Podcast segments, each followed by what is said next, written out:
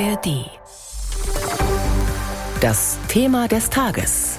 Ein Podcast von BR24. Am Ende war es eine recht klare Entscheidung. Bundesgesundheitsminister Lauterbach und seine Kolleginnen und Kollegen aus den Ländern haben Eckpunkte für eine Krankenhausreform beschlossen und sich zugesichert, jetzt gemeinsam daran zu arbeiten. Für Lauterbach ist es eine Art Revolution.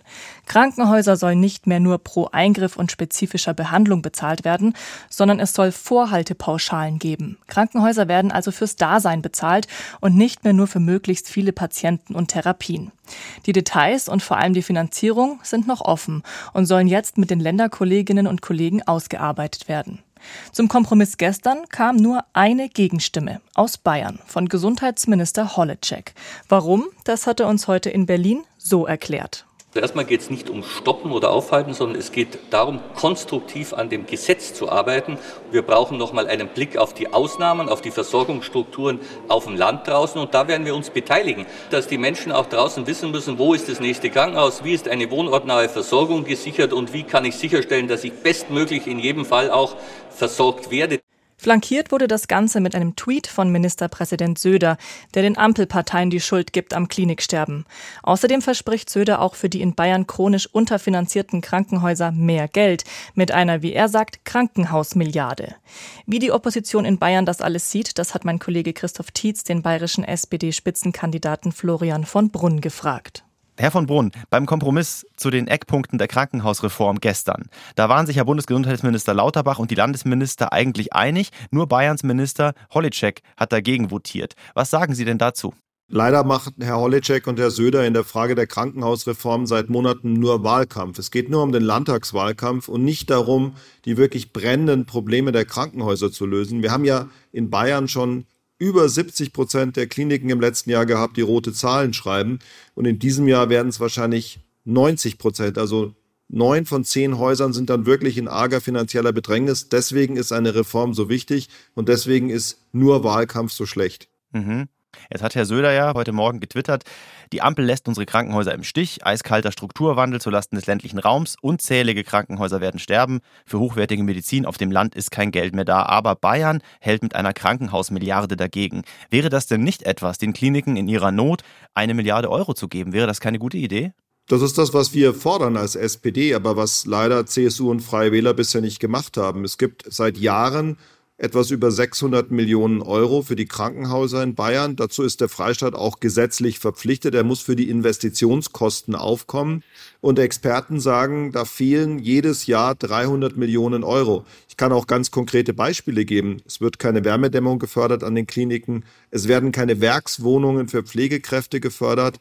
Es wird keine Photovoltaik auf dem Dach gefördert. Also da fehlt es an allen Ecken und Enden. Und wenn die Krankenhäuser in Bayern Probleme haben, dann liegt es auch daran, dass hier an der falschen Stelle gespart wird von Herrn Söder und Herrn Holleczek. Jetzt sagt doch Herr Söder, eine Milliarde kommt obendrauf. Das ist doch eine gute Nachricht. Herr Söder sagt jetzt vor der Wahl, wie er schon vieles verkündet hat, er würde jetzt in Zukunft mehr Geld geben. Aber wir haben erst vor einigen Wochen den Haushalt im Bayerischen Landtag verhandelt und da ist nicht mehr Geld bereitgestellt worden. Also das sind alles schöne Versprechungen. Fakt ist, im Moment kriegen das die Krankenhäuser nicht in Bayern. Wie sehen Sie die Rolle des Bundes? Macht der denn aus Ihrer Sicht alles richtig oder müsste von dort mehr Geld kommen? Ich glaube, das muss man wirklich differenziert sehen. Das eine ist, dass in Bayern die Investitionskostenförderung aufgestockt wird um diese 300 Millionen Euro pro Jahr. Das zweite ist natürlich und das Problem, dass wir in schwierigen Haushaltsverhandlungen sind im Bund. Aber ich verstehe natürlich auch den Wunsch der Bayerischen Krankenhausgesellschaft, dass die Mehraufwände durch die Inflation abgedeckt werden. Also insofern werde ich mich dafür auch in Berlin einsetzen. Aber immer nur nach Berlin zu rufen und selbst seine Hausaufgaben hier in Bayern nicht zu machen, das geht aus meiner Sicht auch nicht. Die Fachleute sind sich eigentlich einig, dass Kliniken sterben werden. Das scheint unausweichlich.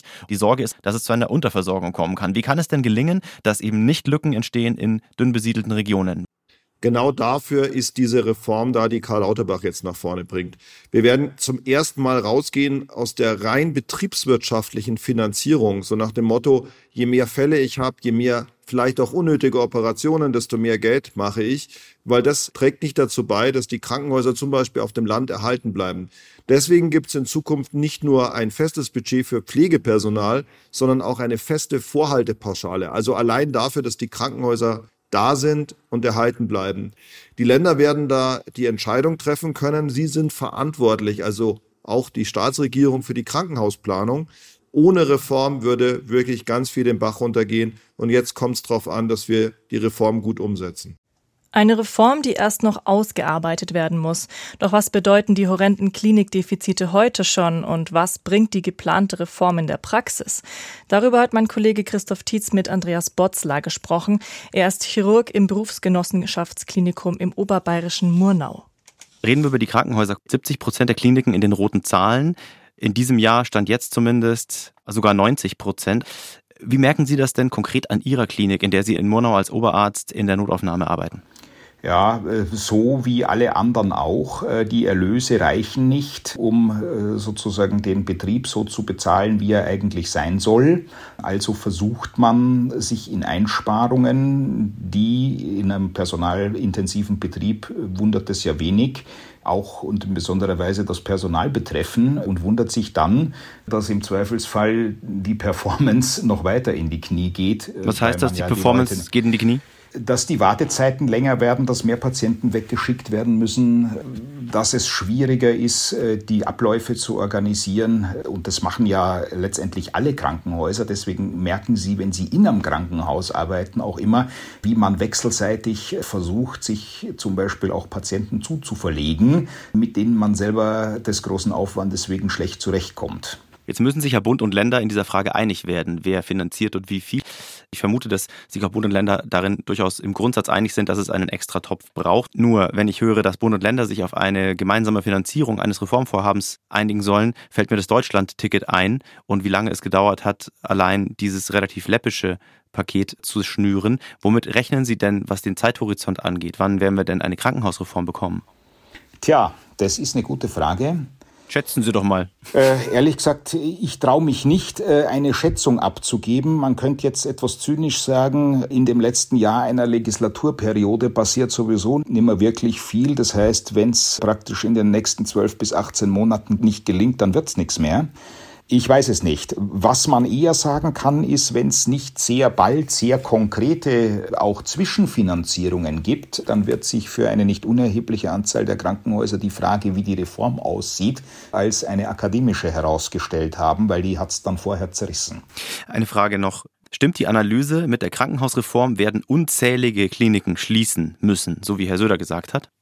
Naja, es sozusagen werden schon vermutlich etliche Standorte sein, die es dann entweder nicht mehr oder so nicht mehr gibt. Die entscheidendere Frage ist aber, auf dem Weg dorthin, wie viele bleiben auf der Strecke, die an sich gebraucht würden oder nicht hätten auf der Strecke bleiben sollen? Wenn ein Krankenhaus aus der Landschaft verschwindet, das nicht versorgungsnotwendig ist und es vielleicht auch nicht die Medizin so macht unter medizinischen und unter ökonomischen Bedingungen, wie wir es uns idealerweise vorstellen, dann ist der Schaden seines Verschwindens ja relativ gering. Der eigentliche Schaden wird dort angerichtet, wo es äh, Strukturen und Einrichtungen zerlegt, die wir als erhaltenswert und versorgungsnotwendig interpretiert hätten. Das war unser Thema des Tages zu den Eckpunkten der Krankenhausreform und zum Nein der bayerischen Staatsregierung.